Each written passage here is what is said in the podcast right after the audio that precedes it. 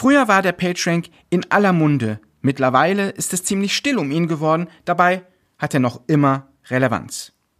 Hallo, ich bin Ehren von Seopt und möchte dich heute an den PageRank erinnern. Lange Jahre war der PageRank das Maß aller Dinge in der Suchmaschinenoptimierung. Kein Wunder, war er doch der einzige Ranking-Faktor mit visuellem Maßstab.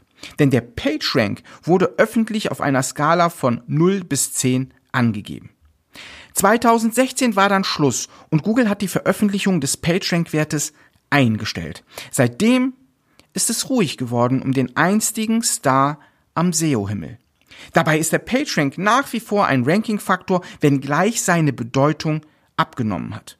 An seinem Reiz hat der PageRank nämlich nichts verloren. Er macht sich die wissenschaftliche Zitierpraxis zunutze und überträgt sie auf das World Wide Web.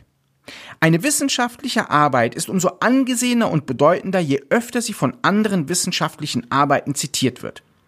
Was die Zitate in der Wissenschaft sind, das sind die Links im World Wide Web. Grob vereinfacht beschrieben, je mehr eingehende Links eine Webseite hat, sogenannte Backlinks, desto besser. Denn jeder Link gibt PageRank weiter und wird von Google als Empfehlung gewertet. Mit dem 1997 zum Patent angemeldeten PageRank wollten die Google-Erfinder Sergey Brin und Larry Page der Manipulation von Suchergebnissen ein Ende setzen. Denn vor dessen Einführung erhielt jene Webseite die beste Platzierung, auf der die Suchphrase möglichst oft zu finden war. Mit dem PageRank sagte Google dem Keyword Stuffing endlich den Kampf an. Die, die Suchergebnisse, die wurden relevanter, was Google natürlich zum Durchbruch verholfen hat. Ohne den PageRank wäre Google heute nicht das, was es ist. Aber auch hier hat es natürlich nicht lange gedauert, bis mit Linktausch, den Linkfarm und Linkkauf erste Manipulationsversuche gestartet wurden, die übrigens noch bis heute anhalten. Google reagierte darauf 2005 mit der Einführung des No-Follow-Attributs. Backlinks haben unter anderem zugunsten des Contents an Bedeutung verloren, gehören aber noch immer zu den Top 3 Ranking-Faktoren. Und der PageRank wird nach wie vor ermittelt und zur Bestimmung der Website-Qualität genutzt. Im Laufe der Zeit sind aber viele weitere Qualitätsfaktoren hinzugekommen, sodass der Einfluss des durchaus manipulierbaren PageRanks zurückgegangen ist. Durch Faktoren wie Nutzersignale kann den Schwachstellen des PageRanks heute besser gegengesteuert werden.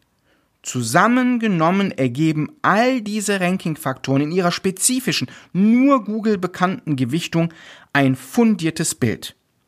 Der Algorithmus ist mittlerweile dadurch ziemlich gut in der Lage, eine auf die Suchintention abgestimmte Rangfolge zu ermitteln. Für SEOs und Webmaster bedeutet das, dass Backlinks nach wie vor dazu beitragen, das Ranking zu verbessern. Allerdings nur, wenn sie selbst eine gewisse Qualität haben.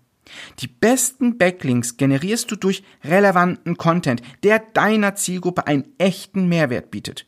Gute Inhalte werden früher oder später ganz von selbst verlinkt oder geteilt und tragen somit zur Steigerung des PageRanks bei.